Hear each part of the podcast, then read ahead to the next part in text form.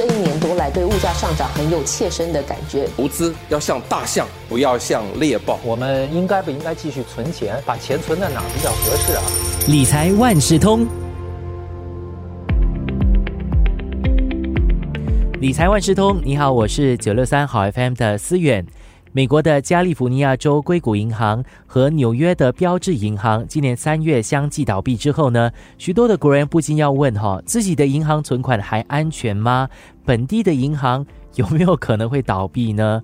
我国的银行体系向来是非常的稳健的，新加坡独立至今呢，也从来没有发生过银行倒闭的情况。不过呢，如果我国银行有一天不幸的倒闭的话，政府会采取哪些措施为存款提供保障呢？这一期的早报播客理财万事通就邀请了联合早报财经新闻的副主任胡渊文，和大家介绍什么是存款保险计划。这项计划涵盖的范围又有哪些？存户又可以获得哪些保障呢？渊文你好。思远你好，首先一开始要问渊文哈，什么是存款保险计划？那为何会有这项计划呢？简单来说呢，这个计划就是会保障我们存在银行啊或者金融公司的存款。比如说某某银行哪一天突然陷入危机，它要倒闭了，那时候就会有很多人担心拿不出自己的存款，就可能冲去银行去拿钱了。就是越多人去拿钱，那个问题就越严重。所以呢，这个计划就会至少保障哈，我们每个人目前来说是七万五新元存在里面的话，是可以拿得回来的。刚才你有提到说，本地的金融业啊、银行啊，其实都是相当稳健的。那个新加坡金融管理局呢，它的监管也是挺全面的。到目前为止哈，我国是没有发生过银行倒闭的事情。但是过去许多年来，这个金融业的结构越来越复杂，那么本地的银行呢，也有可能受到全球其他地区银行危机的冲击啦。所以新加坡政府就决定给国人的存款来设一层安全网，然后这也是跟上了欧美发达国家的做法。这是在二零零五年通过了存款保险法令来提供保障，然后就有一个叫新加坡存款保险公司 SDIC，那也就由此诞生来负责这些计划。了解，那刚刚岳文有说到哈，最高可以索回七万五千元的存款。那如果真的是银行倒闭，还有金融机构倒闭的话，这个存款保险计划所涵盖的保障还包括哪些呢？其实我们说七万五千元存款呢，是每一家银行，也就是说你在比如说三家银行你各有存钱的话，只要是都不超过七万五，都是可以拿回的。其实这样讲的话，本地要有超过一间银行倒闭的可能性，应该是更加更加小了。这个存款的额度呢，七万五千元，其实是在二零一九年的时候调到这个水平的。当时呢，这个可以保障本地超过九成的存户了，但是大家的存款也是随着收入在增长啊。所以现在那个比率呢，有下降到去年第一季是百分之八十九。那这一次，我我觉得也是因为刚好美国发生银行危机，然后监管局就也开始看是不是需要把这个额度调高，所以他这一次是刚刚发公开咨询，建议把这个额度调到十万元。那么就是有百分之九十一的存存户呢可以得到保障。那我们可以覆盖的呢，当然是个人存款。呃，如果是个体户呢、合伙企业、公司还有协会这些个体，他如果是在银行有存钱，他其实也是受到保障的。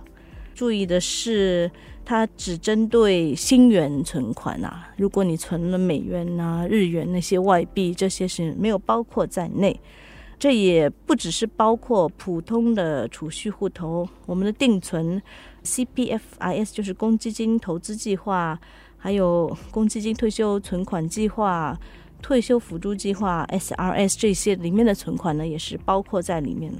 刚刚原文有稍微的提到，不包含在覆盖范围里面的一些投资啦。那还有哪些产品是不在这个计划的覆盖范围内的呢？刚才有说到了那个外币的存款啦，那么还有双货币投资啊。组合式存款，虽然它也叫存款，那它其实是个投资产品，它也不算在内。还有其他的投资产品嘛？这个你可以在开户或者是买金融产品的时候问一下就知道了。那如果我有很多的现金存款，讲这句话有点心虚。比如说高于七万五千元的话，那我应该如何让这笔金额呢获得保障呢？呃，如果你真的要很稳妥的话，要把每一家银行的存款保持在七万五千元以下，那当然就可以做的就是找多家银行去存钱啦。这也是有一个问题了，就是说，因为大家也知道，现在有很多银行推出了一些优惠的利率。有一些呢，就说哦，如果你在银行有存到十万元呐，甚至更多啊，你的利率就很高。是这个是一点。那另外一点呢，就是存在很多家不同的银行很麻烦呐，自己还要去追踪啊，我在哪里有存钱，对吧？那每一个户头或计划都可以共享一个顶线吗？呃，我们刚才说每一家银行顶线是七万五，那么所有的储蓄户头啊，普通的储蓄户头、定存户头、往来户头、退休辅助计划，它是共享一个顶线。但是 CPFIS 呢，还有公积金退休存款计划，但是另外一个顶线是分开算的。可是如果这个存户它也是一个。做生意的了，他是独资经营者。那么他在同一间银行，他有个人户头，也开了一个商业户头。那这两个也是共享七万五。当然，这个七万五之后，如果通过的话，就会变成十万块了。那我们现在在这个计划下的银行还是很多的，现在一共有三十九家会员银行。刚刚推出的一些数码银行，就是 Trust Bank 啊、GXS，还有 Mary Bank 这些，可能有些会说，哦，数码银行呃安全嘛？其实它跟本地，比如说 DBS 那些是同样受这个计划的保障。那我们刚刚说到，如果金管局呢是把额度调高到十万元的话，百分之九十一的存户就可以得到存款保险的完全保障。也就是说，还有百分之九的存户是不会受到完全保障的。那这一次存款保障的提高又意味着什么呢？你之前也有不少人就是说，哎，为什么美国的相同的一个计划，它保二十五万美元，很多，比我们的多了好多。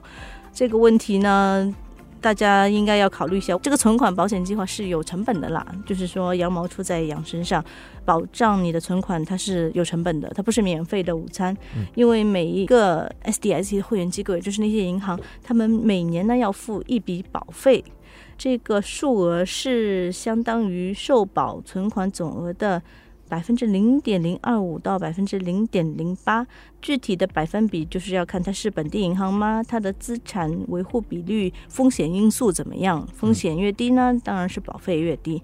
呃，风险越高的银行就会交越多的保费。那么，如果要提高存款的保障额，那么每一家银行它要付的保费就会增加。可能就是最终也会转嫁到存户的身上，可能就会变成哦，利率变低，存款利率变低，或者是其他方面的收费变高。这些银行交的保费呢，它是存到一个基金当中，这个基金预计是在二零二八年可以实现目标，基金规模是占。总保险存款的百分之零点三，嗯，所以这个保障呢，也有可能是最终会转嫁到这个存户的身上。所以，我们说天下没有免费的午餐。那除了银行存款能够获得保障之外，还有什么是在公司倒闭的时候能继续获得保障的呢？嗯，那还有就是我们在本地买的人寿保险啊、意外还有保健保险和普通保险。保险公司出问题的话，如果说要倒闭啊，这些保单可以继续有效，那么还可以索赔。因为保险公司出问题，对广大投保人来说是一桩很很糟糕的事情。我辛辛苦苦放了那么多钱，结果不能受保，哇，这个影响很大。其实，在二零零八年金融危机的时候，那个 AIG 哈，就是真的是一度要接近破产，所以这个保险公司破产确实是有这个可能性的。二零一一年呢，我国是推出了投保人保障基金计划，这个也是为保险多加一层保险啦。今天的理财万事通，谢谢联合早报财经新闻副主任胡渊文给大家介绍了。存款保险计划让我们知道，我们存在银行里面的最多七万五千元存款是有一定的保障的。理财万事通与你分享既专业又易懂的财经知识。播客由新报业媒体联合早报制作，我是九六三好 FM 主持人思源。完整版 Podcast 可在早报 .sg Audio 以及各大播客平台收听。